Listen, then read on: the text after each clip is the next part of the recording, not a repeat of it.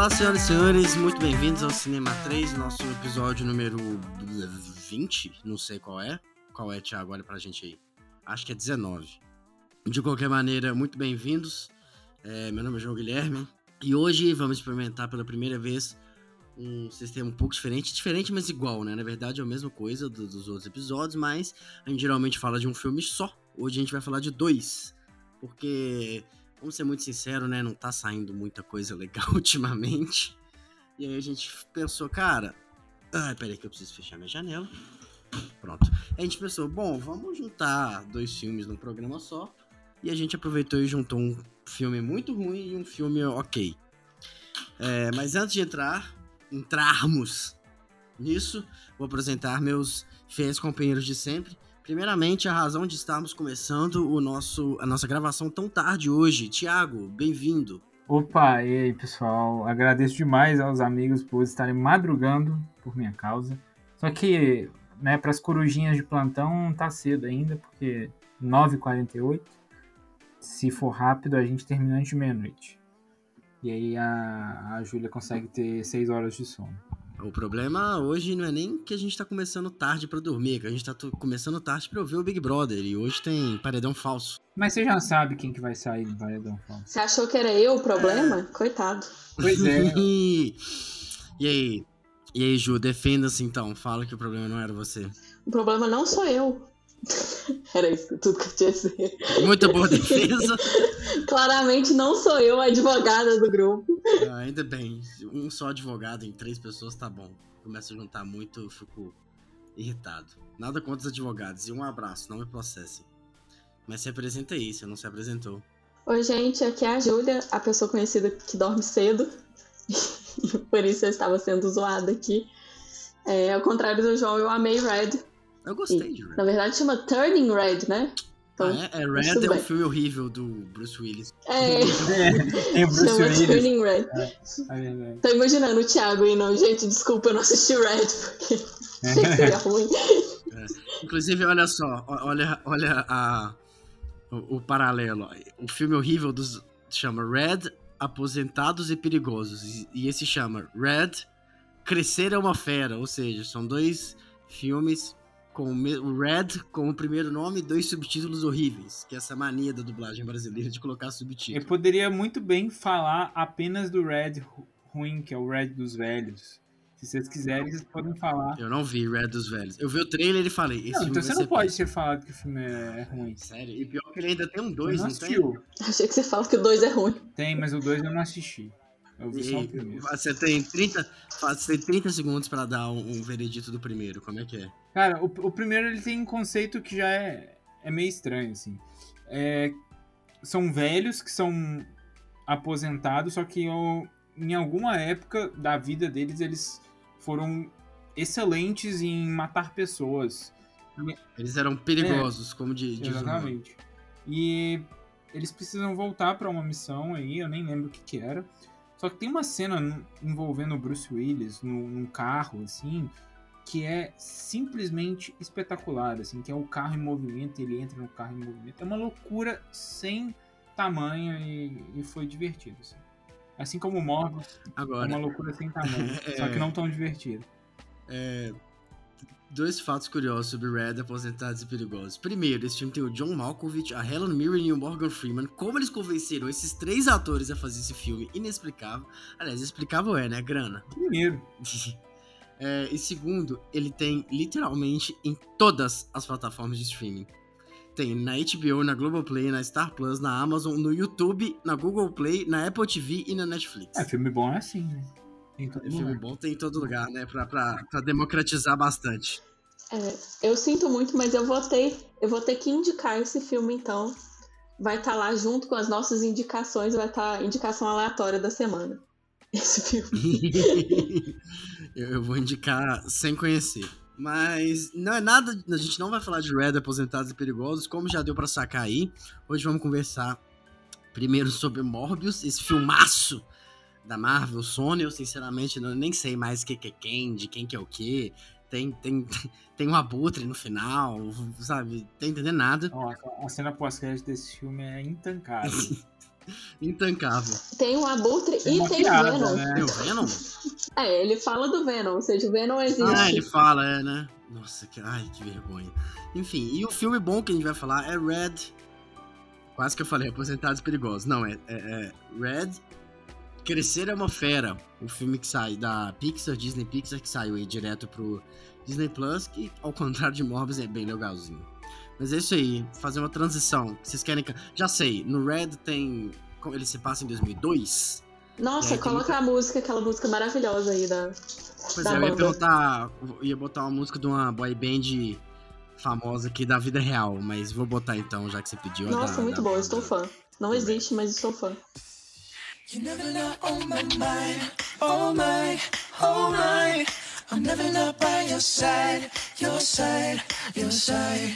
I'm never gonna let you cry, oh cry, don't cry. I'll never not be your right, alright, alright. Michael, I've known you since you were a child. You're a gift. You always have. If there's an answer to your disease, you'll find it.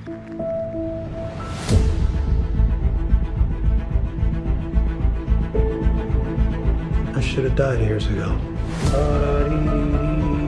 No. Why am I still here if not to fix this?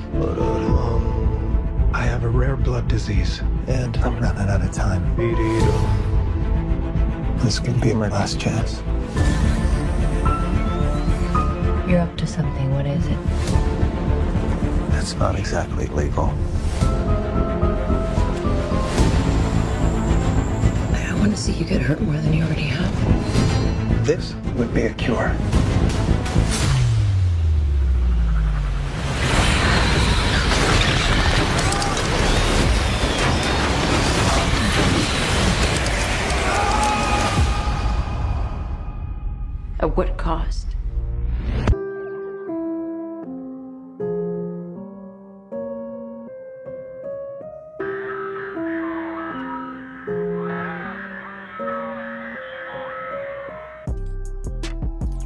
Rapaz, alguém que tá com alguma vontade de conversar muito profundamente sobre Morbius? Porque assim, eu honestamente, eu nem escrevi roteiro, eu só escrevi assim uns bullet points de tudo de ruim no filme e vou falar aqui.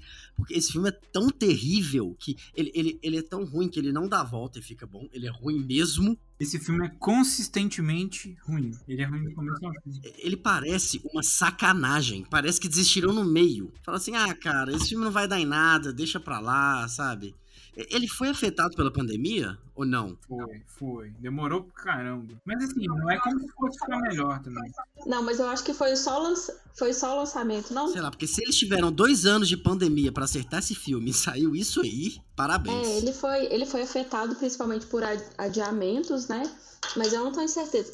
É, eu não lembro de ver nada sobre regravações e tudo mais. Eu acho que ele teve filmagem sim. Mas na época, de- pós-pandemia, Não sei. Eu vi o Thiago Romariz falando que ele teve filmagem. é muito difícil. São 120 anos, né, de pandemia, então a gente tá tentando aqui se É, localizar no exatamente. tempo. Mas então, antes de. Vocês sabem, esse filme, ele é da Sony? Ele é da Columbia? Eu não entendo porque eu achei que ele era da Sony, porque tudo do Homem-Aranha é da Sony. Só que aí começou o filme teve escrito Columbia. Aí eu, hã? Ou Columbia e Sony é a mesma coisa? Não, mas não é. Eu acho que um é do outro, não é? A Columbia é da Sony, sim. É por isso que tava escrito Columbia. Desculpa. Não sou um cinéfilo de verdade, não, se- não sabia disso. E olha a curiosidade aí, antes da Columbia ser da Sony, ele era da Coca-Cola. Então, tá, é um filme da Sony, mas ele não é da Marvel, ele é tipo desse universo paralelo do Venom. É isso, né? Nisso eu tô correto. É, e o que deixou a gente muito confuso foi o final ali das cenas pós-créditos, né? Porque a gente tinha isso definido. Ah, é, é, é, vamos avisar, né? Spoilers de Morbius, mas honestamente você não tá perdendo nada, né? O que, que tem de spoiler nesse filme? Vocês viram o Venom 2, afinal? Eu não vi. Não, não vi. Eu vi até metade só. Porque tem o Abutre no Venom 2, né? Tem? Não até a parte que eu vi. Eu vi, tipo, dois terços do filme. Porque no trailer do Venom 2 o Abutre não aparece ou no trailer desse aqui? É no trailer desse aí. É no trailer desse aqui. Eles venderam como se o Abutre estivesse no filme, só que o Abutre tá na cena pós-crédito. É uma coisa surreal.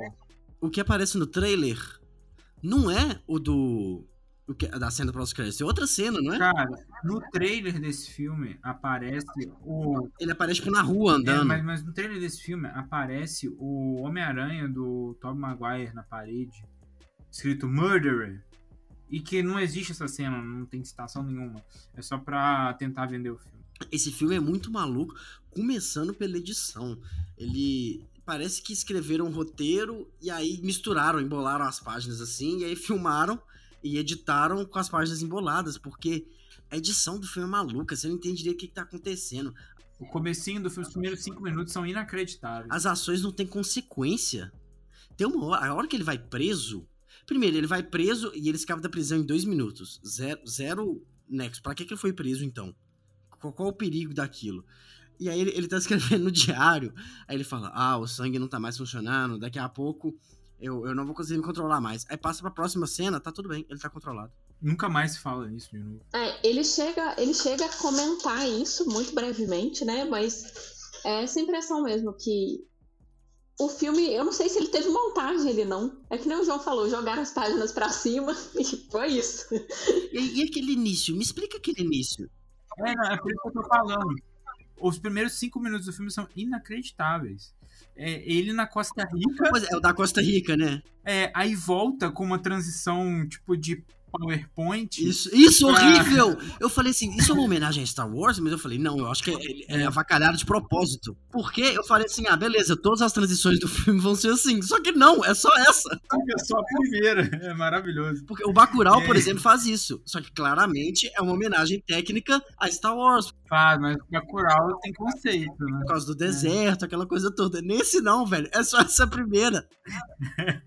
É só a primeira, é muito engraçado. Aí ele volta, tipo assim, vários anos no tempo, sem contexto nenhum pra essa primeira cena. Tipo, ela poderia estar em qualquer outro momento posterior que não ia fazer tanta diferença, Mas no trailer eu entendi que essa cena ia ser a origem dele. Ele ia entrar lá no, na caverna. Eu não li Morbius, porque ninguém leu, né? Honestamente. ninguém conhece. Aí ele ia entrar naquela caverna de alguma maneira, ele ia conseguir os poderes. Aí não, ele chega de helicóptero, faz uma armadilha e aquilo nunca mais é mencionado. Pra que, que ele foi pra Costa Rica então? Teoricamente foi pra pegar os morcegos, né? Foi, Mas- é. E os morcegos ficam lá no, no laboratório dele de, de enfeite. Aí ele, ah, não, O filme Ai, todo. cara, é, é muito for dummies, velho. E, e na montagem inicial de quando ele tá criança lá com o Milo. É maravilhoso o menino Não, e morrendo. aí depois sem- ele caindo igual uma batata. eles têm a mesma doença, eles já são crescidinhos, já tem, sei lá, uns 12 anos ali, 10. Ou seja, eles já estão acostumados a viver daquela maneira. Aí o Morbius explica a doença pro amigo dele que tem a mesma doença. Assim, que você não sabe até hoje como é que funciona a sua doença? Que você nasceu com ela? Sério, o começo desse filme é surreal. Eu ado- adorei o começo desse filme, porque eu tava me divertindo muito. Aí ele vai lá, ele conserta a máquina do menino, tipo, com qualquer coisa e fala: Pô, esse cara é um gênio. Tem uma escola pra superdotados em Nova York, aí eu não! Preciso colocar ele numa escola porque ele, tipo, mexeu aqui na máquina aí com um. Sei lá o que, que ele fez, mexeu e resolveu o Ele problema. botou a, a, a, a molinha da caneta É, pra, li, Ele usou a molinha da fazer meio que uma ligação direta. Esse moleque é um monstro, é um gênio. É incrível, é incrível. Pô, tava me divertindo demais. É, fantástico. E esse amigo dele, mano, que primeiro, ele apareceu, aí na hora que mostrou os dois estados um do lado do outro com a mesma doença, eu falei, tá, o menino vai ser o vilão, né? Dá, dá pra ver, dá pra ver, assim, não, não na hora que eu achei que o amigo dele ia morrer, alguma coisa assim. É, eu também achei que o amigo dele é tipo ser a. Ou ele ou aquela menininha, né? Que ele fica lá no início que também. Por quê? Não sei. A menininha, eu falei, eu falei, não, ela é, ela é muito nova pra ser a vilã. Eu falei, vai ser o amigo mesmo. Não, não vilã. Eu achei que a pessoa É. que ia morrer. Eu achei que a pessoa ia morrer, entendeu? Ia ser a motivação dele ia falar: foda-se, eu vou testar em mim mesmo. Só que não, não tem isso também, não. Quando o amigo cresce e eu vi que era o Matt Smith, que é um ator famoso, eu falei, ah, pff, ele vai ser o vilão. E- É, quando, quando eu vi ele ma- mais velho, aí eu já percebi, ah, esse moleque. E aí eu falei, ah, se e- esse cara é famoso, ele vai ser o vilão, então o Jared Harris vai morrer. A menina eu não imaginei que ia morrer. A cientista, né? A médica. Uhum. É, É, E vamos chegar na morte dela em breve. é e, e vamos chegar no amigo. Mas, João, você não imaginou que ela não... Se você não imaginou que ela não ia morrer, porque você não viu filme de vampiros o suficiente. Por favor, trabalhe nisso em você. Você precisa de mais filmes de vampiro pra você imaginar que o par romântico ia morrer. A gente só vai, só vai poder indicar filme de vampiro, ou filme que tem a palavra red. Inclusive hoje, gente, já vou avisar aqui, hoje o João vai assistir de novo Van Helsing para lembrar como os pares românticos morrem. Ah, mas esse filme é legal, Van Helsing. O Van Helsing é um ruim que fica bom. É, eu não vou, não vou indicar, vou- não vou mandar você, você ver filme ruim não, João. Sou uma boa amiga. Amor, você só vê filme ruim? Que absurdo! Você gosta de filme ruim, desculpa. Você só não vê filme ruim, você gosta de filme ruim. Você tem uma tolerância que eu não tenho. Tem, Eu tenho, não, realmente. Não devo negar. Ah, vamos falar do vilão. Assim, tecnicamente tem alguma coisa pra falar desse filme? Não, só mal. Os efeitos especiais são horrorosos. Horrorosos. A cara deles, mano, o que, que é aquilo, velho? Por que, que fizeram aquilo? Não teve tempo? Não teve grana? É aquela maquiagem, né? Mas assim, eu acho, acho muito engraçado porque o- a forma vampiro deles é basicamente ter um maxilar E, e não ter nariz. um pouco mais sugado, assim, e perder o nariz. E é isso, e aí eles começam a ter uns poderes de fumaça. E de ventinho, que E. eles sentem o ventinho. É, aí o É. ventinho, aí sai o ventinho preto em volta deles. Só que na hora que ele tá preso, o vento é laranja. É porque Aí eu depende falei, da peraí, o roupa. vento varia de acordo com a roupa? Não, É. não é possível! Não, João, não é esse ventinho que eu tô falando. O ventinho que eu tô falando é Eu quando sei, eles voam e, vamos supor, no metrô, ele pega esse vento, ele pega, tipo, Nossa, é muito Uh! horrível essa cena, velho. Essa cena é incrível. Ou põe uma asa no cara, então, mas. Ele, por que, que ele tá voando? Porque você vê o Superman, ele voa daquele mesmo jeito, mas você, você deixa meio subentendido que ele meio que pula, na verdade, né? Muito forte, aí ele voa. ele, Ele é tá tipo Buzz voando. Lightyear. É, sei lá. Mas o Morbius, como é que ele tá voando? Não, acho que o Superman realmente voa. Mas o negócio do Morbius é o seguinte: se ele é uma mistura de meio humano, meio morcego, morcego voa por conta da asa, né? Sim, exato. Então ele tinha que ter asa. Exatamente. E ele não tem, ele pula na frente do metrô e vai flutuando, tipo Peter Pan. Mas assim, a gente não tem que ficar procurando muita lógica nos poderes do né? Não, não é lógica, é uma coisa, não precisa de lógica, não precisa me explicar. Fala assim, ó, ele, ele misturou o DNA humano com o de morcego, aí ele virou um, um super-humano humano barra morcego. Isso eu aceito. Eu não aceito é me chamar de idiota, tipo, bater um vento, agora eu consigo voar, sendo que eu não tenho asa. É, mas aí eu acho que Não é talvez seja um problema mais do personagem. A gente não conhece o personagem, talvez ele só seja assim. E na época foi aceito. Ai, Ah, mas eu acho que esse é uma escolha estética, assim, nem me, sei lá, me tirou do filme. É, não, não me incomoda tanto, além da lógica. O negócio do sonar dele lá também não, não me tirou do filme. Não faz muito. O sonar, o sonar do demolidor, o sonar do demolidor do Ben Affleck é muito mais legal. Mas assim, vou voltando um pouco para esse filme como conceito. Eu, eu vi o Thiago Romariz. Não você tem falou- conceito. Você falou do Thiago Romariz e eu vi ele falando uma parada que eu concordei demais. assim. Esse filme, ele, ele é nostálgico. Porque ele lembra muito esses filmes de super-herói do começo dos anos 2000. Tipo Lanterna Verde, A Mulher Gato, Electra, Demolidor. Uhum. Pra mim é o mesmo nível de filme, assim. É, é o mesmo. Assim, cara de pau, sabe? Olha, vamos fazer um filme aqui pra ganhar dinheiro em cima desse personagem e fazer qualquer coisa. Só que sempre tem alguém no filme que tenta fazer algum, algo legal que realmente comprou essa ideia. Nesse caso é o Jared Leto. Não, não é. mano. Cara, eu, eu realmente acho que ele não é um problema do filme, ele é a melhor coisa do filme, na minha opinião. Eu- não aguento mais o Jared Leto. Eu não aguento mais ele nessa vibe de entrar no personagem. Ai, porque eu ia no banheiro de muleta. Vai se fuder. É, ele fica mandando rato pra galera. é. Nossa. que Ele, ele, ele só andava de muleta, né? ele é do método. Falou que não, que não. Acho que não sei se foi um tweet ou uma entrevista que ele falou. Não existe mais Jared, agora é só Michael. Ele é do método. Mas assim, eu acho que ele se esforça e ele não é um problema. Ele devia ter, ele devia ter feito. O Jared Leto ele tinha que ter feito clubes de compra Dallas e pronto, nunca mais fazer nada. Vol- Voltar a cantar no 30 Seconds to Mars. E, Não, e- eu, e eu não sinto ele como um problema nesse filme, não. Eu acho que, pelo menos, você vê que ele tá se comprometendo. E é muito engraçado, porque é um filme que a impressão que passa é que ninguém tá levando esse filme a sério. Menos o Jared Leto. Ele tá levando o filme a sério demais. E esse contraste, pra mim, é muito engraçado. E tanto que o humor desse filme não funciona de jeito nenhum. É, essa cena que a Júlia falou do, do Venom, Cara, aquilo era pra ser uma piada, mas é tão fora de timing e tipo, é tão distoante do personagem que fica simplesmente constrangedor. E aí. É porque ele não é um cara engraçado, né? O, o- Não, não é, ele é super o sério. Michael Morbius, ele é sério. É, não, exatamente. Ele não é tipo o Ed Brock, que é todo avacalhado. Não, não é. Ele não é o Homem-Aranha, né? Ele é um personagem sério, super sisudo, e que tem um, um complexo aí de, de eternidade. Acho não sei se já tem, né? Esse complexo. Porque todo vampiro tem essa parada. Tipo, ah, eu sou imortal, eu não consigo morrer. Mas ele não é, ele acabou de virar vampiro.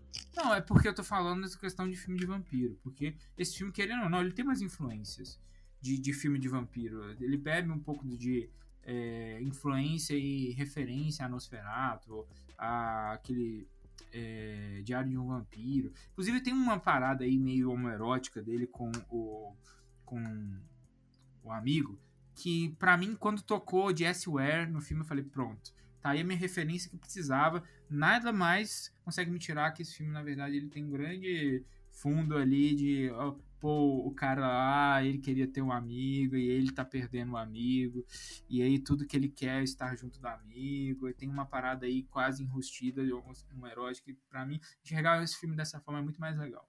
É, mas eu, eu também não consigo ver isso, porque o amigo dele vivia muito pra ele, mas ele não vivia pelo amigo. Ele vivia pra tentar. Não, não acho que o amigo dele vivia pra ele. Não, muito mais do que ele, porque ele pelo menos tinha o trabalho dele, que ele era muito investido. O amigo não tinha nada, tinha só ser rico. É, o amigo, O ele, amigo ele é era rico. herdeiro, né, pelo visto, e ele só... Sim, não, é, o amigo vivia pra ele. É, então, qualquer Tinha um momento, dele. ele, o amigo dele meio que tava ali e também tava esperando ele. Ele ficava meio que esperando. É, o amigo pagava tudo, né, tudo É, que ele pedia grana, o cara isso. dava. E ele não. Ele, ele tinha uma vida ali acontecendo. Nem que seja uma vida obcecada ali pelo achar a cura da doença, mas ele tinha uma vida. Ele tinha até a amizade lá com a outra menina.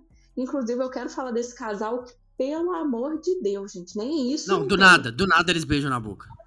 É péssimo. É, Não, e ele vira e fala, fecha os olhos e puxa ela. é não, essa cena é bizarra. Ai, velho, que coisa horrível. Essa cena é inacreditável. Eu achei que ele ia fazer alguma coisa antes de beijar ela. Eu também. Mas não, é só um Tipo beijo. assim, quem faz isso? É. Quem faz isso, gente? É. Fecha os olhos e beija. Cara, e- e- Sabe quando a gente viu Homem-Aranha 3, sei lá, 10 anos atrás? Nem 10, acho que tem mais, né? Anos atrás, e aí ele tá dançando, ele, aí você fala, mano, o que, que é isso? Que tentou ser engraçado e não ficou, só ficou ridículo. Eu tive a exata mesma sensação com o Matt Smith, o Milo, dançando aquela hora, se arrumando, botando o terno. Mano, que, que coisa horrível, constrangedora. Aí ele olha pro espelho e faz, e vira vampiro. Aí eu assim, gente, não, esse filme não pode ser sério, não pode ser sério. é, cara, aquilo lá é. Assume a galhofa, então. Faz igual o Venom. Assume que isso é um filme ridículo e aí fica bom, igual Venom, igual Velozes Furiosos, sabe? Agora, ele, ele tenta ser sério o tempo inteiro e, e coloca essas micro coisinhas. Ai, velho. Hum. Tem uma hora que, que, é- que eu ri demais. Que não era pra ser engraçado, ma- mas eu, eu ri muito, porque ele chega lá pro cara e fala assim: é, Não, porque o que a gente vai fazer é ilegal e é muito perigoso. E precisa ser feito em águas internacionais. Aí, tipo, passa um segundo. Águas internacionais. Exato. É muito bom. É Obrigado. muito óbvio. Aquilo é muito engraçado. E aí, pra piorar, tem tipo um mercenário, sabe? É, tipo, os caras estão se levando muito a sério. Pô, a gente realmente precisa ir pra águas internacionais e eles vão. Não, tipo assim, como ele é herói, como ele é herói e ele matou aquele monte de mercenários, e ele não pode ser visto como uma pessoa ruim, porque ele é o herói do filme, duas vezes no filme eles falam, não, mas eram apenas mercenários, eles mereciam morrer. O, o Matt Smith fala isso primeiro, aí depois eu acho que a mulher fala, ah, mas eles eram mercenários, você, É. não, você não tava errado em matar Coitados eles. Aí eu, ai, velho. É, não, mas- quem fala é o, o, o policial. Que fala, tipo assim, ah, tudo bem que você tá matando mercenários, isso não me preocupa. O que me preocupa é a enfermeira. Não, e a enfermeira, me explica, me explica o corredor que a enfermeira tá, que acende uma luz por vez. No- ela acende a luz só exatamente, tipo, nos dois metros que você tá, pra frente e pra trás. Economia, economia do, do hospital lá. Por que, que não acende o corredor inteiro? Que, que tipo de mecanismo de, de, de iluminação por, por presença é esse, velho? Aí, assim, aí tentaram fazer uma ceninha tentaram fazer uma cena de terror ali, ridícula, previsível pra caralho. Ai, velho. Mas falando sério, esse filme ele não é nada, né? Ele não é terror, ele não é drama, ele não é filme de vampiro, ele não é aventura, ele não é filme de super-herói. Esse filme é uma sacanagem. É uma sacanagem com quem tá indo ver. É E eu vou ser sincera, até o final eu tava entendendo a história. Eu tava tipo assim, tem uma história. Ela tem buracos, mas ela tá indo. Né? E aí chega o final, que tem todo Uhum. aquele discurso é, de ai, é, daqui a pouco esse, esse sangue falso que eu criei não vai servir mais. E eu vou precisar. é, e aqui eu criei uma injeção que vai me matar. E aí tem todo um drama. Ela vira e fala: Você nunca, você não pode fazer isso. E aí o filme acaba e, e- e não sei o que que deu isso. Pelo visto, nada. Não, e, e a, a segunda cena pós-créditos? Você viu, João? Todas as cenas pós-créditos. Mas a, a segunda ainda é ainda mais surreal. Porque do nada, tipo assim, até agora o Mobius é tratado como um herói, né? Sim. Pelo menos é o que o filme passa. Aí do nada chega o Abutre e fala assim: Ô, vamos pegar esse Homem-Aranha aí. E o, Abutre, e o Mobius fala: Tá, beleza, é isso aí. Tipo, não deu um, um sinal Não, até agora pra. nem um pouco. Mas, e, gente, eu não entendi. Vamos, momento de explicação aí. Qual universo então se passa? É, do É no do Venom. É no do Venom, tá? Então o Homem-Aranha não existe. Não sei. Porque o Homem-Aranha não No aparece final em do filme Venom. do Venom, ele não lambe a TV e tem o Tom Holland lá?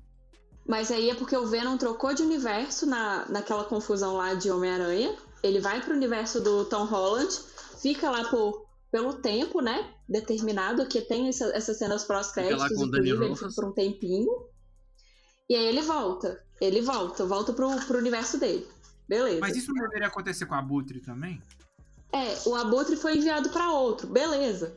Vamos fingir que é assim que funciona. Aí eu eu tava até conversando depois que eu assisti esse filme. Eu falei, é, o tempo que tudo acontece em Homem-Aranha é de dois ou três dias, no máximo. Três dias e contando, tipo assim, dois dias inteiros e uma madrugada, praticamente, uma manhã. Então, nesse meio tempo, em três dias, o Abutre aparece na, na cadeia, é libertado, consegue reunir a tecnologia dele, sabe-se lá de onde, porque se não tem Vingadores, não teve invasão alienígena para ele montar a armadura dele. Em três dias, e aí ele acha o Morbius, que aparentemente virou vilão do nada, e decidiu ir atrás de alguém que ele nunca ouviu falar. Não, pois é, mas o, o- eu acho que ele não, ele não voltou pro dele, ele só foi pro do Venom e do Morbius. Mas entendeu? todos voltaram, por que, que ele ficou? Porque esse universo não tem o menor sentido. Porque eu acho que ele vai ficar pra sempre ali. Ele não vai, aquilo lá não vai durar três dias. Ele vai ficar pra sempre lá. Mas por que só ele? Porque ele foi o único que foi, será? Não. Pode ser, porque ele foi o único que foi. Eu não sei, Júlia. Porque o roteiro precisa. Ah, gente, tem um detalhe aí que a gente não tá lembrando. É, no filme do Homem-Aranha, só vai pra, pra nossa terra, pra terra do Tom Holland, quem sabe que o Peter Parker é o. é o Homem-Aranha. E o Venom vai. Então ele sabe, então ele conhece o Homem-Aranha. Olha aí, a gente juntando. Sim, mas o, o- Não, é porque o. O, o Abutre, ele sabe que o Peter Parker. Não, é. não, não o Abutre. O Venom. O Venom, ele é transportado. O Venom sabe porque o Venom do Homem-Aranha 3 Ah, sabe que o é. Peter Parker é Homem-Aranha. E todos os Venoms, eles têm, ele fala isso. Eles são o mesmo Venom, né? Eles são o mesmo Venom de todos os universos. Isso eu acho que inclusive tem nos quadrinhos também. É, não, mas ele fala isso no filme. Eu, é, Eles têm tipo uma, uma consciência coletiva, assim. O, o- o Venom, o personagem Venom, não o Ed Brock, o alienígena, ele é um ser pandimensional. tá, mas então isso faz sentido, obrigada. Mas, cara, sei lá, o que mais tem pra falar desse filme? É, é- é- E, e os dois morrendo? Morre um, aí nem dá tempo de você sentir o peso do, do velho, do Jared Harris morrendo, aí a mulher morre também. Peraí, você acabou de matar um personagem, agora você matou ele. E por que, que ela mordeu a boca dele antes de morrer? É porque ela já tava meio vampira? É porque eu acho que ela já sabia, ela deve ter visto uns filmes aí de vampiro e pensou, ah, deve ser assim. Até porque ela tava com os livros. então. Ela tava com os livros, né, de vampirismo. E ela lê, pode ser que Tava? ela tenha lido. Tava. Tanto que Ah, ela vira e fala ela- ele ela- que, como assim você vai tentar matar ele com uma estaca? Então É, ela, lê os- ela lê alguns livros. Então pode ser que seja isso. E os poderes do Morbius que funcionam quando o roteiro precisa também. Tipo, a super audição dele, funciona quando? Quando ele quer. Quando o cara tá torturando, torturando mulher, ele tá escutando, mas quando o cara tá torturando o, o, o, o médico velho, Jared Harris, ele não escuta, não? É porque ele não ama o médico. Ele ama só a mulher. Não sei, cara, eu não, eu não tenho mais. eu- Eu não aguento, eu não aguentei. Não, filme. não tem. Esse não. filme é uma das Eu poucas. acho que quanto mais a gente pensar, pior ele fica. Porque a hora que eu saí do cinema, eu só não tinha gostado do final. Não, Só que quanto mais eu tô pensando, pior o filme tá ficando. não. Não tava. as- e, as, e as coreografias de luta que você não entende nada que tá acontecendo? Aí do nada um super mega slow motion só É, pra tem um mostrar assim. Depois continua. Aí no final, cara, que luta, que luta final é aquela, velho, de. de, de- de- aquele monte de morcego, aí ele, ele faz Cara, uma aquilo- coluna de morcego e É joga no cara. né? De onde que veio tanto morcego, assim? Não, tudo bem, tem morcego no esgoto, mas. Se fosse rato, eu acreditava. É, morcego é, igual meio no- suspeito mesmo. Esquadrão Suicida. É, igual os Pra que ele foi pra Costa Rica, então? Pra que que o quê? pra Costa Rica se tinha tanto morcego lá? Não, é porque ele precisava dos morcegos vampiros, que só tem na Costa Ah, Rica. mas aqueles lá não eram morcego vampiro, não? Não, acho que eram só morcegos. Não, nem Não. todos os morcegos são vampiros, Thiago. Pouquíssimos morcegos são vampiros. Mas aqueles lá específicos do Morbius. Os que ele usa no final do filme? É, não, Ah, não, são só morcegos, Só em morcegos. geral. entendi. Não é, não é morcego vampiro, não. Não, ele controla todos os morcegos. Porém, os que ele usou pra copiar o DNA é do vampiro. Sim, sim, sim. É o morcego vampiro. Eu fiquei super imaginando um crossover aí entre ele e o Batman. Seria interessante.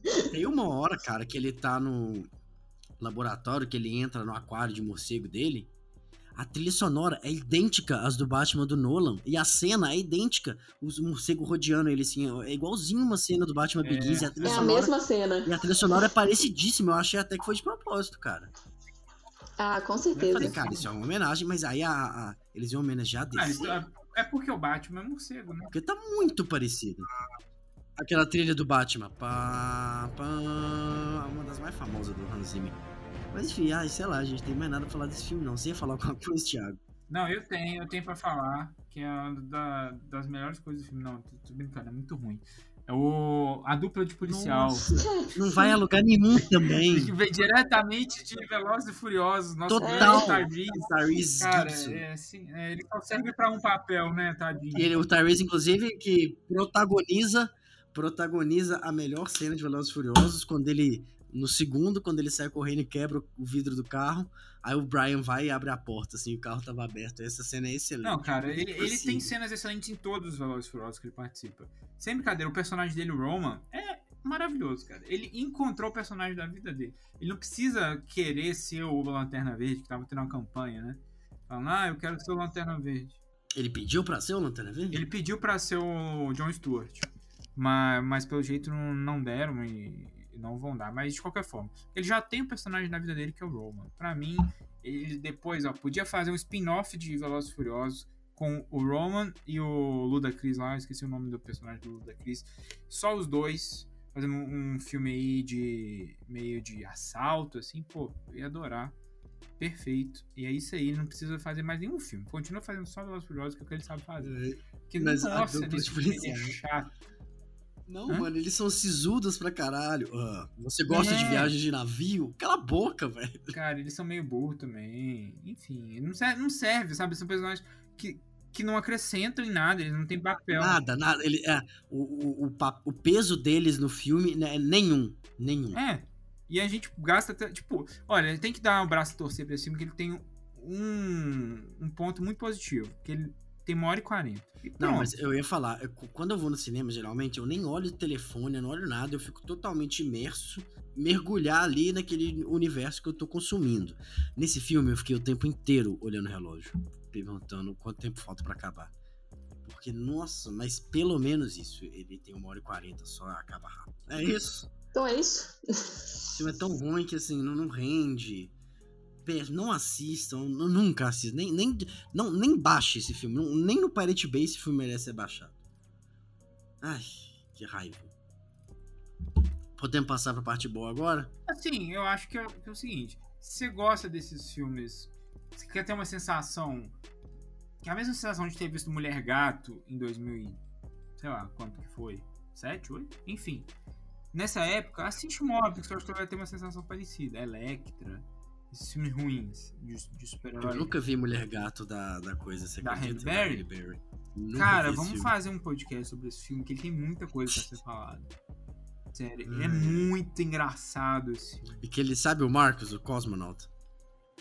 Sério. Ele tem uma playlist no canal dele que é The Worst Superhero Movies. Só que ele gosta, porque pra Aham. ele esse filme dá a volta. Essa época do Electro, do Demolidor, esses filmes eles dão a volta.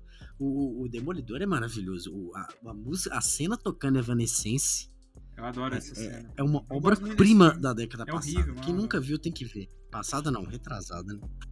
Ai, ai. Bora pro Red, então.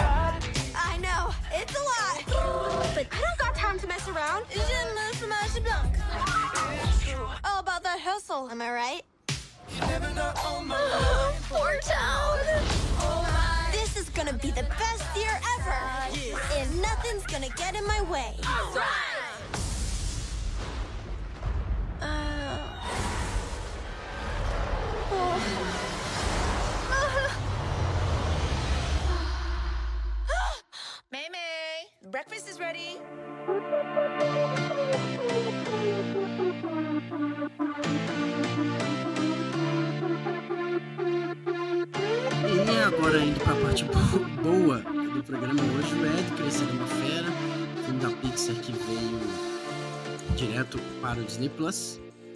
É, muito bonitinho, bem. é, é, ele segue ali o, a fórmula. a- hoje em dia muita gente fala isso. Ele segue a fórmula Marvel, ele segue a fórmula Pixar.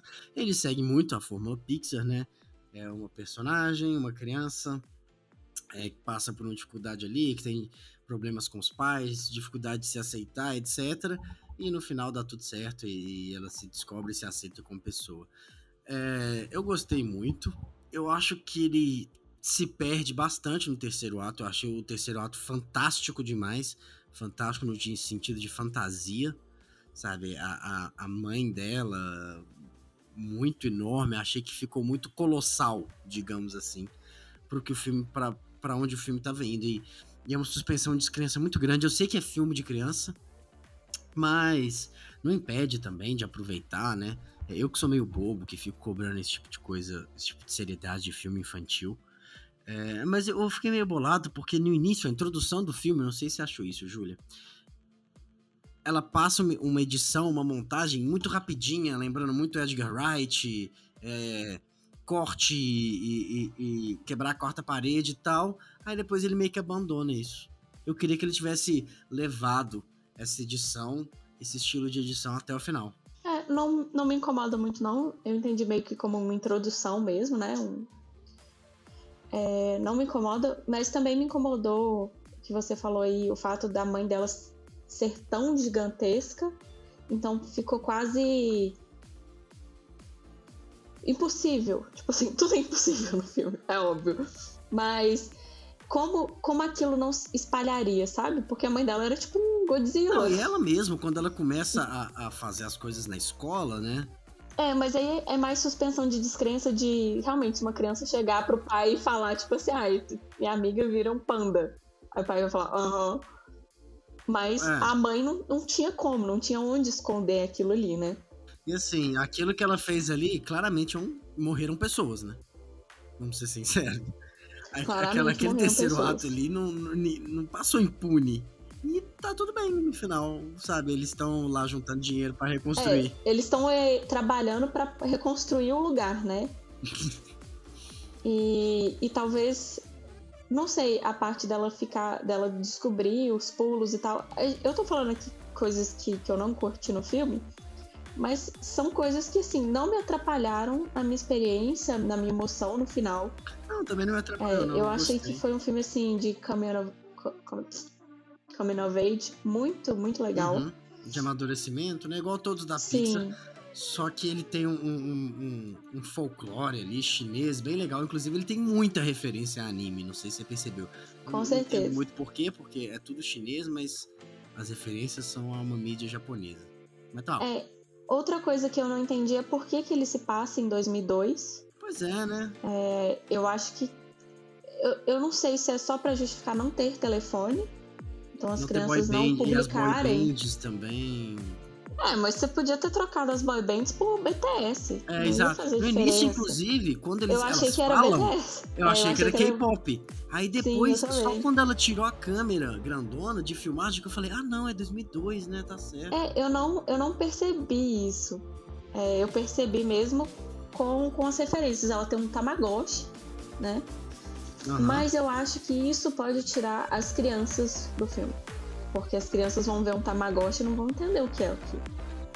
É Então, essa parte de, ser pra de se passar em 2002 parece que foi mais pra gente do que pras crianças. Uhum. Mas ao Não, mesmo tempo, total. ele é muito infantil em alguns aspectos. Ou seja, é pra criança. Então eu acho que ele fica meio perdido ali. Eu não consegui achar uma justificativa. É, os filmes, os filmes da Disney, eles têm. Eles são, eles são filmes pra todo mundo, né? Eles são filmes Sim. que, na primeira camada, são pra crianças, né? Desenho animado, o panda, fofinho, grandão. Mas as histórias por baixo, né? De, de amadurecimento, de aceitação e etc., são mais pros adultos. Claro que a criança absorve um pouco daquilo, mas é mais para um público é, adulto e tal. Só que o- ele se passa em 2002, mas mesmo essas referências que a gente falou, eu achei meio pouco Pra, pra você reconhecer, né? Uhum. pra justificar falar é em 2002. Sim, eu concordo. Sabe, mostrava mais coisa, então, sei lá, contextualizar melhor aquela época. Porque o Tamagotchi é a câmera grande e acabou. E, e as pessoas não têm telefone, celular, Isso. né? Não é só. Essas três coisas. Na- na- você não- nada tem um impacto muito grande no. Não, nada que precisaria estar ali, né? A única coisa Exato. que realmente justifica foi o que a gente falou deles não terem telefone, então não Não ser tão viral filmar o fato dela virar um panda. De resto, não tem nenhuma justificativa. É, mas eu gostei, eu gostei muito do roteiro. É a história da, da a- a avó que oprimia a mãe, que oprimiu a filha. É, isso é muito comum, né? É, é até brincadeira de, de internet. Pais asiáticos, né? Eles cobram muito dos filhos, né?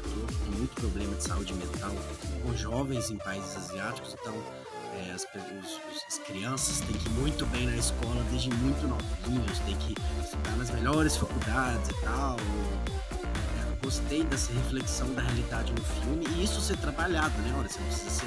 Nem só você não precisa ser assim, mas você não precisa cobrar isso do seu filho.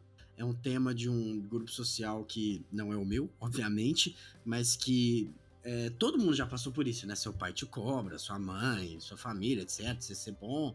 É, então, assim, eu acho que ele conseguiu juntar essa representatividade étnica, mas também não se desconectar com todo mundo. A mãe dela, eu admi- admito que eu fiquei com raiva no início.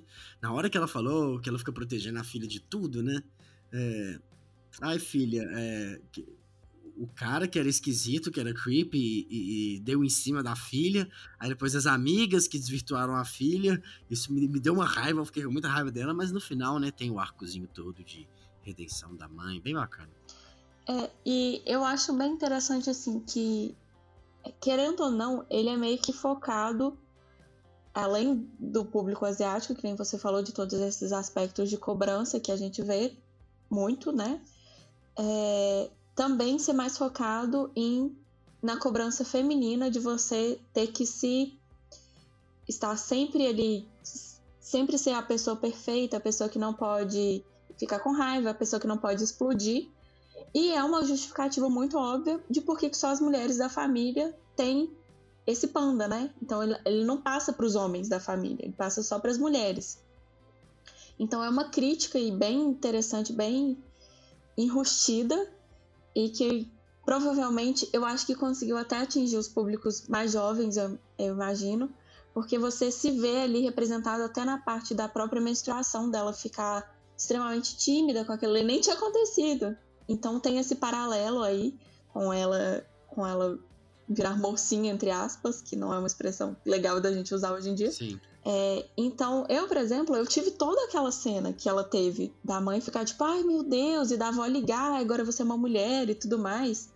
Então, são coisas que acontecem hoje em dia, provavelmente vão continuar acontecendo. Mas, ao mesmo tempo, é um negócio muito natural da mãe dela chegar lá com vários absorventes e tal.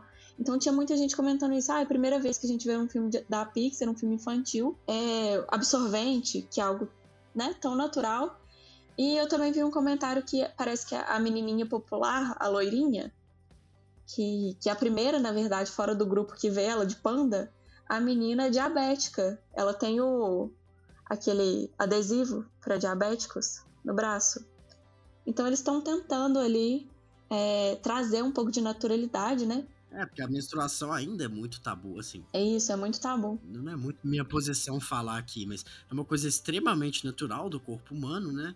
Mas não pode mostrar, não, não, gente, sabe? Isso tem que ser trazido para o holofote mesmo e tratado como uma coisa normal. É, e eu acho que tem que realmente começar com as novas gerações. Porque chega um ponto da nossa idade que a gente realmente já não se importa. Mas quando você tem lá a idade dela, que eu acho que ela tem 13, 12 ou 13 anos, né? Mas ela é uma pré-adolescente, tanto que a amiga dela já tem, já, já provavelmente menstruou, porque ela tem seios e tudo mais. E elas são totalmente infantilizadas, as outras três. E é algo que é uma disparidade que você tem muito na cidade. Você tem as, mulheres, as meninas que já parecem quase mulheres e as meninas que ainda parecem ter 5 anos. E, e, tem isso no grupo, né? Que é muito legal que a gente tem essa diferença aí, que também a gente não costuma ver. Então eu achei muito legal. É, a gente tem as, as personalidades ali, que das amigas, também fiquei encantada. As amigas são incríveis, as três. São muito boas. Ótimas personagens, não, roubaram a cena. E a, a, a, química das quatro, como um todo, que elas até têm a ver, né? Elas conseguem acalmar a menina para não virar o. Ficou, ficou muito bacana. Você vê uma sisterhood, digamos assim. E cada uma personalidade muito bem construída, específica. Você tem a outra asiática que é super explosiva e grita, aí você tem a outra que é mais soturna, assim. Você tem a outra que é até a mais próxima, né? Uhum. né? Que é toda animadinha, eu curti bastante. É, elas você não aprofunda muito, né, no background delas, mas elas têm as perfeitamente ali construídas. E eu fiquei pensando depois que provavelmente elas não vão ser amigas do futuro. Existe essa possibilidade, me deixou triste, mas. Elas ficarem adolescente mesmo, vai cada uma para um canto. É, nem adolescente, mas depois elas têm personalidades muito distintas, talvez, para continuar amigas no futuro. Uhum. Mas é algo que faz parte da vida, então Uhum. Mas isso me deixou um pouquinho, tipo assim, lembrando das minhas amizades de infância. Assim. É, aquele amigo de infância que você vai stalkear hoje em dia e você fala, nossa, cara, você tá muito diferente. É. Quem nunca? Exatamente. É, Mas eu gostei, eu gostei muito, gostei mais do que Luca, por exemplo. Eu acho que o Luca também é muito sério. Eu fiquei com essa impressão de que é um filme mais sério, apesar de ser um filme infantil. Então, não sei se porque as questões dele são mais sérias, que, que é essa inclusão fica tão, que nem você falou, tão mais na cara, né? E a inclusão e a exclusão. Então você tem até um, uma criança exilada ali. Então é, é, algo bem que é bem mais na cara ali. Então, para mim, me, me deixou essa impressão de ser um filme mais sério. E esse já é um filme mais super divertido. Então eu acabei gostando mais desse, me emocionei no final com ela se aceitando ali. E um paralelo também uma curiosidade é que a Panda mãe, a, a que originou tudo, é, quando a primeira vez que a Meilin chega no plano espiritual e ela encontra essa panda, ela tá muito triste, ela tá quase chorando. E aí, quando a Meilin decide ficar com o panda dela, ela tá toda feliz. Ou seja, ela, ela tá feliz porque alguém da família dela fez a mesma escolha que ela e porque alguém viu como um dom e não como uma maldição, né? Então é, é bem interessante esses paralelos aí. O que vai direto com a, a parada da aceitação, né? Ah, eu tenho isso aqui, eu vou fazer disso o melhor possível, em vez de esconder. Eu achei, inclusive, que todas iam aceitar. Mas não, é só ela. Mas eu, acho, acho, eu achei que isso ficou bacana, porque até é, é, enobrece, deixa o personagem dela mais forte. É, e dá uma. A mãe meio que não tinha, né, como aceitar. Imagina qualquer emoção virar um Godzilla. Realmente é um negócio É, mais exato. complicado ali. É complicado. Mas as outras realmente, talvez a avó, né, poderia ter aceitado e vivido isso com ela. Mas eu, eu imagino que esse filme, eu não sei se vai ter continuação, mas deve ter continuação pelo menos como série.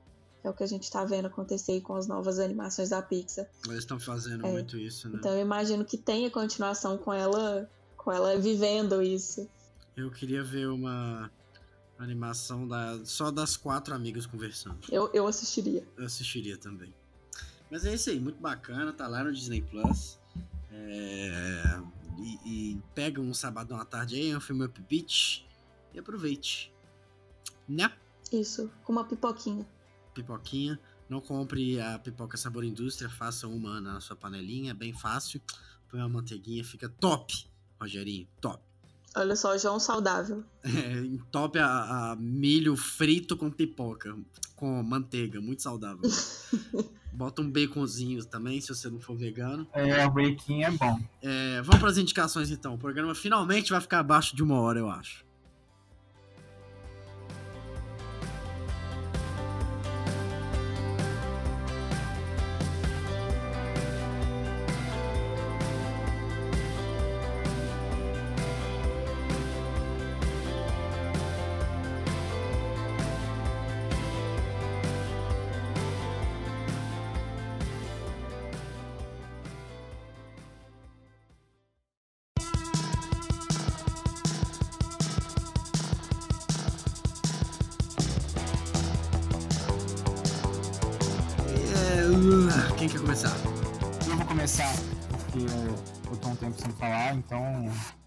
Reservei esse direito de começar. Eu vou indicar um filme que é de vampiro também, só que ele não tem nada a ver com Morbius. É um filme muito legal, de uma diretora que eu gosto muito, que é a Ana Lily Armipur. É um filme que chama é, A Girl Walks Home. Pera aí, rapidinho, deixa eu ver aqui. Esqueceu, né? É porque é, o- é, que é o A Girl Walks Home Alone at Night. Ok. E é um filme preto e branco sobre uma vampira skatista que mata homens abusadores no. ah, deixa eu ver qual país que é. É a. É a. É, Renesme? A Renesme não é assim? Não, a, a Renê. Não. Renesme é um bebê. É. Não, a, a. A irmã do Edward não mata homens abusadores? Matava? Ah, a Rosalie. Rosalie! Isso, Renésime é o Mas bebê. não homens, os homens que abusaram dela e não homens em geral. Ah, eu achava. Não, eu achava que ela matava abusadores em geral. Não, não, só matou os que abusaram dela. É, que era o marido, né? E os amigos que abusaram. É verdade. Isso. Enfim, o nome desse filme no Brasil é Garota Sombria Caminha pela Noite. Mas, enfim, é um filmaço. É muito. Olha que milagre, eles traduziram o nome É. quase certinho. É, pois é, esse parte do sombria da garota é meio estranho, mas tudo bem. Qual que é em inglês? A girl walks home alone at night. É, é mais. E como é que é em português? Garota sombria caminha pela noite. é, Em inglês é um pouco mais misterioso, assim. Bom, mas ficou bom, anyway. E, e é isso, assim, eu não vou falar nada demais, mas é um filme meio, entre aspas, de arte. E é bem, Hum, E é bem legal, porque ele é diferente, assim, ele tem uma pegada meio de.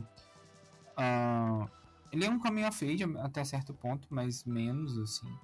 E eu gosto da, da direção, acho a direção muito boa. E o conceito é muito divertido, né? É uma vampira skatista que mata homens abusadores. Então, acho que em, em preto e branco. Então não, não precisa de muito mais do que isso, né? Verdade. Enfim, e essa diretora ela fez um outro filme que eu gosto bastante, que não, não mesmo tanto que esse filme, mas é um filme que talvez você já tenha ouvido falar, chama The Bad Batch, que tem o... Só conheço do Star Wars. é, Sim. não, não, é um outro. Já viu, Júlio? Que tem o Jason Momoa? Não, já, já vi. Nossa, esse filme não existe. Existe. Eu sei que existe, mas você procura só aparece Star Wars. É, eu ia falar isso. Agora você pesquisa Bad Batch hoje em dia vai aparecer só o Star Wars. Que é, É. péssimo. Eu lembro desse filme. que- Como é que ele chama em português? É Amor Carnal. Um dos melhores papéis da vida do Keanu Reeves. Jason Momoa e Keanu Reeves no mesmo filme? E tem o Jim Carrey inacreditável também.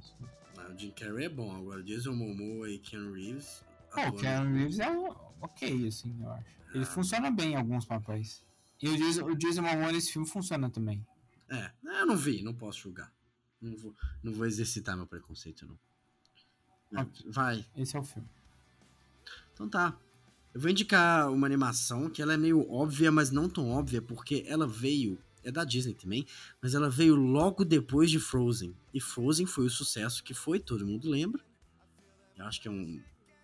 Veio, né? Se tornou uma das maiores animações da, da, da Disney. Que é Big Hero 6, né? Operação Big Hero. Isso!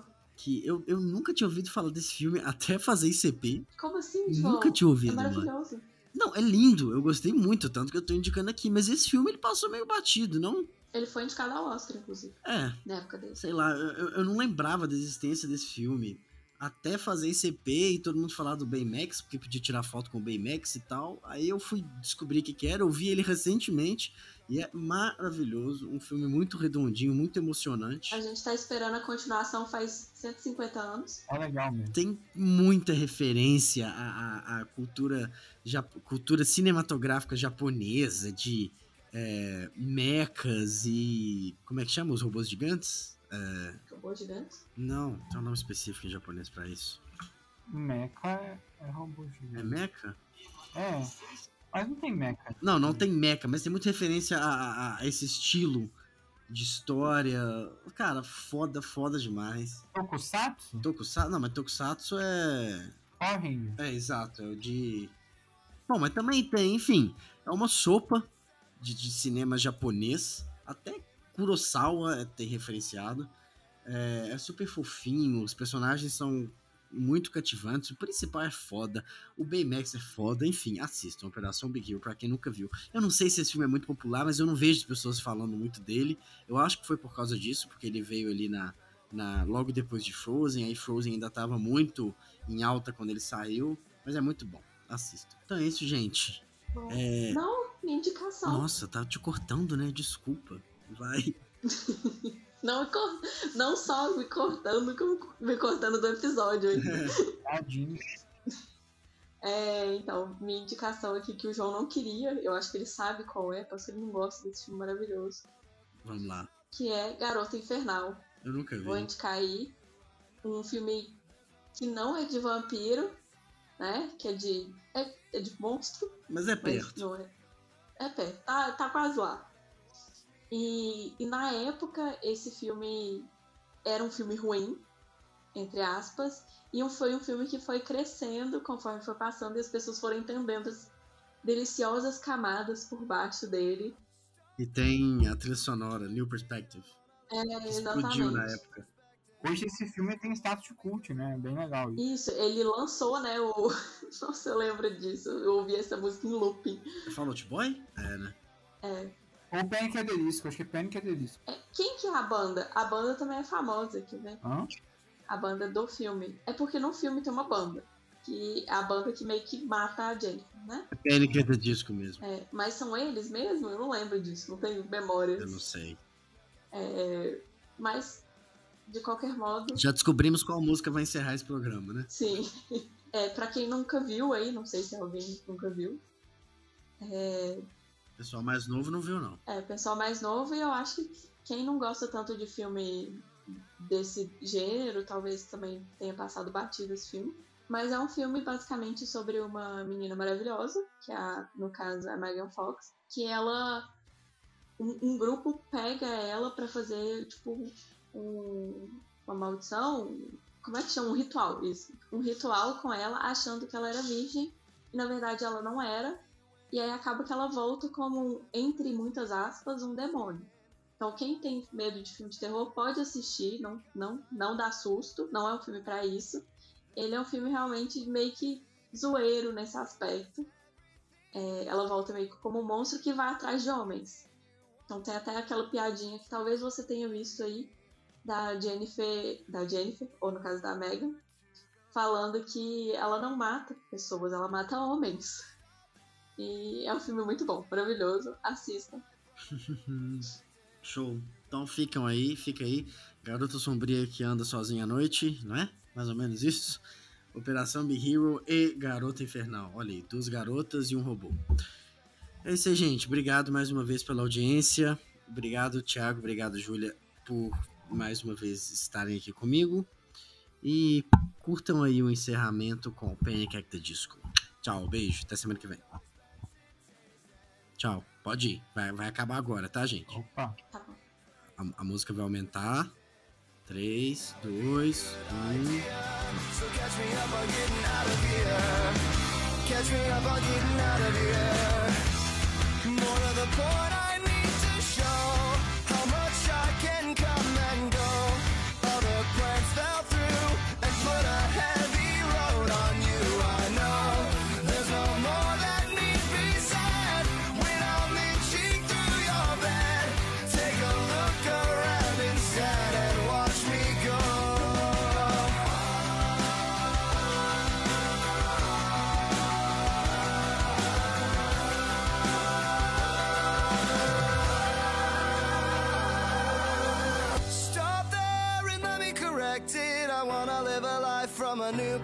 perspective. You come along because I love your face, and I'll admire your expensive taste. And who cares? Divine intervention. I wanna be praised from a new perspective. But maybe now would be a good idea. So catch me up, I'm getting out of here. It's not fair, just let me perfect. Don't wanna live a life that is comprehensive. Cause seeing clear would be a bad idea. Now catch me up, I'm getting out of